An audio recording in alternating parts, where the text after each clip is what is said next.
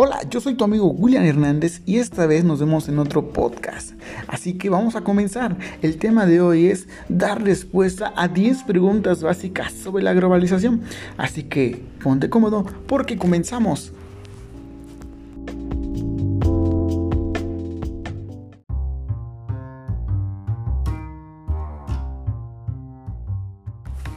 Bueno, vamos a empezar con la primera, primera pregunta. ¿Qué es la globalización? Y para esto bien, si no existe una definición precisa, el término globalización se relaciona generalmente con el mayor flujo de comercio, personas, inversión, tecnología cultura e ideas entre los distintos países. El término globalización a veces adquiere diferentes significados para distintas personas y en diferentes circunstancias. Por ejemplo, a veces se emplea para describir al mayor papel que desempeñan las grandes empresas multinacionales en la economía mundial.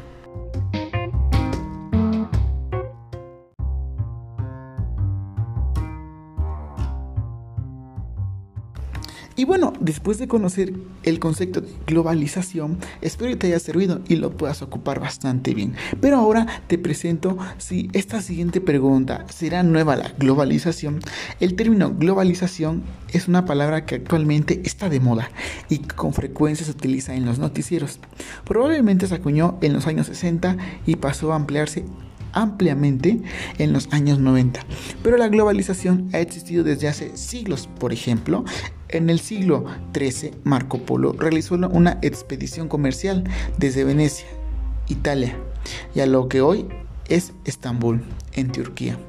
Los indígenas norteamericanos comerciaban con los indígenas de diferentes territorios y que hablaban distintos idiomas, mucho antes que comenzaran a comerciar con los colonizadores europeos del siglo XVII. Ya a principios del siglo XIX, las empresas textiles francesas ya tenían filiales en Rhode Island y Latinoamérica. Y bueno, ¿es nueva la globalización? Acabamos de ver que no, tiene ya bastante tiempo.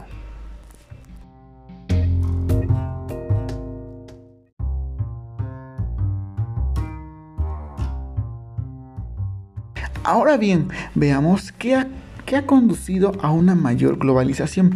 En pocas palabras, ¿qué la ha aumentado? Y bueno, el incremento de la globalización experimentando en todo el mundo entero durante las últimas décadas se debe a muchos factores. Reviste particularmente importancia en el hecho de que todo el mundo sea reproducido gradualmente las barras al comercio, así como las restricciones al libre flujo de capital de inversiones en otros países. Otro factor importante es el crecimiento e intercambio de las tecnologías. Los métodos de transporte han manejado y actualmente a las personas les resulta más fácil viajar y movilizar bienes o servicios a través de las fronteras. Los medios de comunicación como Internet también han mejorado, haciendo más fácil que las personas difundan información y compartan ideas en todo el mundo.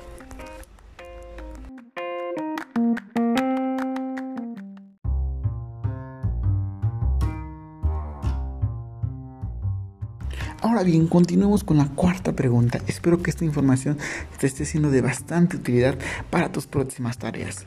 La siguiente pregunta es, ¿cuáles son algunos de los efectos positivos de la globalización? Bien, siempre hemos conocido efectos positivos y negativos. Veamos los más importantes positivos de la globalización.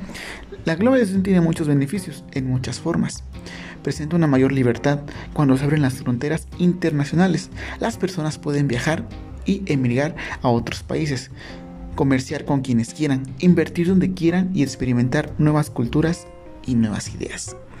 Esos pocos rasgos puede ser lo, lo positivo de la globalización.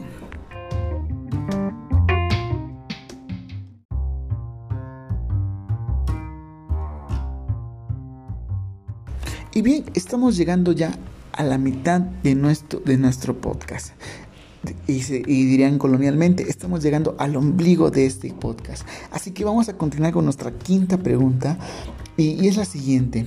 Cuando las personas comercian, ¿cómo se benefician ambas partes? El comercio voluntario mejora la situación de ambas partes. Los países tienen escasos recursos y no pueden producir todo lo que, todo lo que el mundo desea. Para beneficiarse del comercio, los países se especializan en la producción de aquellos productos en los que tienen una ventaja compartida. Esto significa que en vez de producir todo, se especializan en, en aquellos bienes que se pueden fabricar a un menor costo de oportunidad sus socios comerciales. Cuando, cuando comercian esos bienes, los consumidores de ambos países se benefician al poder comprar una mayor diversidad de bienes a un precio más bajo. Por ejemplo, por ejemplo, aquí en, México no, nos enfocamos más, por ejemplo, en la producción del aguacate y lo exportamos a Estados Unidos. Y así viceversa con Estados Unidos que nos ofrecen también bastantes, bastantes productos. Así que ya sabes, cómo nos beneficiamos son las ambas partes. Las ambas partes participamos y nos, nos beneficiamos para un bien comercial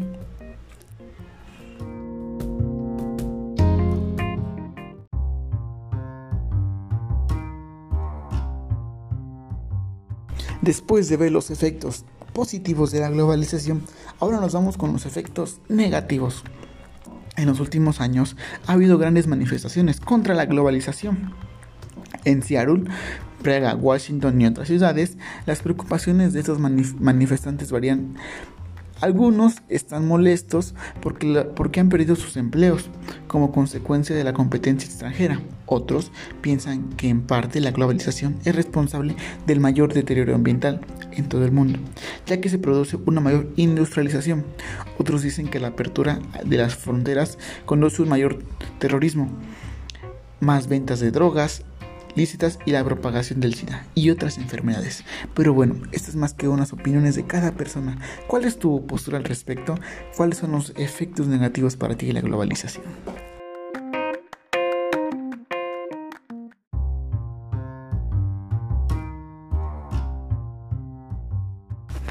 Ahora bien, otro punto importante es sobre tres organismos internacionales que tienen una postura bastante, bastante alta.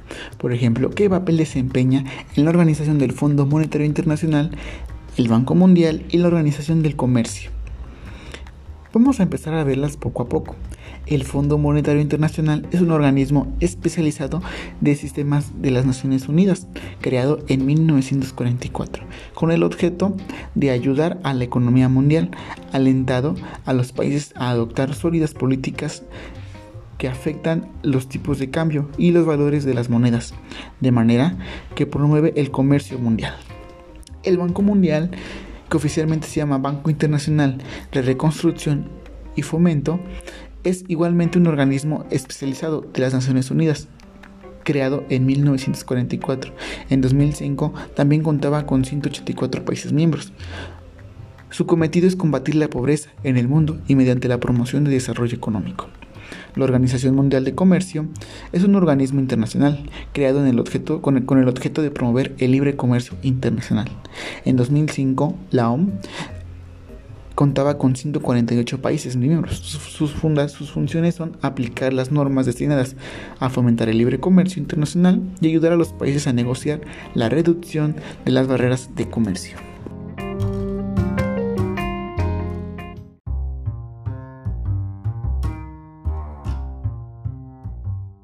Ahora bien, ya casi nos acercamos al final de este podcast, pero te quiero platicar eh, de, de la siguiente pregunta. ¿Cuáles son algunos efectos de las empresas multinacionales? Una empresa multinacional es una empresa que opera en dos o más países. Tiene su sede en un país y oficinas o plantas en otros países, en desarrollo y desarrollados. General Motors, por ejemplo, están los este, General Motors, Coca-Cola, Nestlé y Volkswagen. Son algunos ejemplos. Los críticos de las empresas multinacionales sostienen que los extranjeros pagan un precio muy bajo por el derecho de utilizar la tierra y otros recursos en países más pobres, porque en lo general contratan mano de obra que no calificada y pagan salarios de subsistencia, sostienen al soporte de los bienes o servicios producidos. Las empresas extranjeras y no el pueblo de los países pobres obtienen mayor parte de los beneficios a través de los mayores ingresos. Así que ya sabes, una empresa multinacional se, se apodera de la tierra de un país pobre para poder pagar menos y enriquecerse más.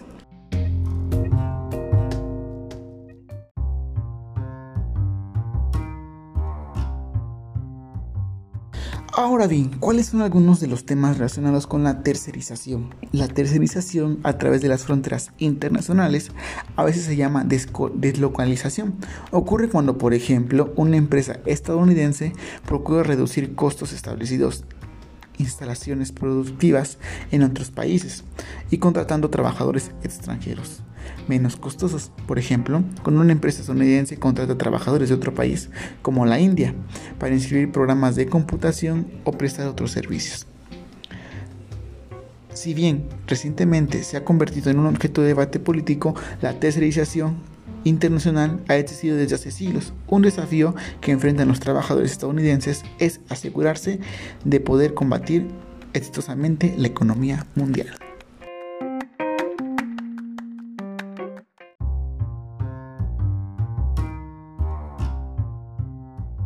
Ahora bien, estamos llegando a la última pregunta, a la décima pregunta de este podcast, y es como una reflexión o una conclusión. ¿Cuál es el futuro de la globalización? Es difícil imaginar el mundo sin globalización. No habría importaciones, exportaciones, viajes internacionales, inmigración, trabajo en el exterior, ni inversiones en otros países. La globalización es irreversible. Sin embargo, en la primera mitad del siglo XX ha sufrido reveses como consecuencia de las dos guerras mundiales, una depresión mundial, la difusión del consumismo. Hay quienes piensan que en el futuro los países podrían tomarse menos abiertos a raíz del crecimiento del terrorismo nacional, a pesar de este grave problema. La mayoría de los expertos consideran que la globalización se incrementará en vez de reducirse. Los beneficios de la globalización son amplios y, difundidos, y los organismos internacionales como la FMI, la ONS y el Banco Mundial estimulan su expansión. Así que ya sabes, la globalización va a seguir y va a seguir para el mejoramiento de nuestro mundo, en lo económico y en lo social. Muchas gracias.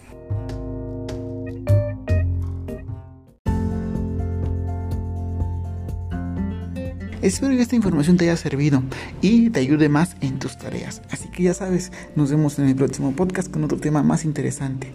Así que nos vemos, yo soy William Hernández, te agradezco. Muchas, pero muchas gracias.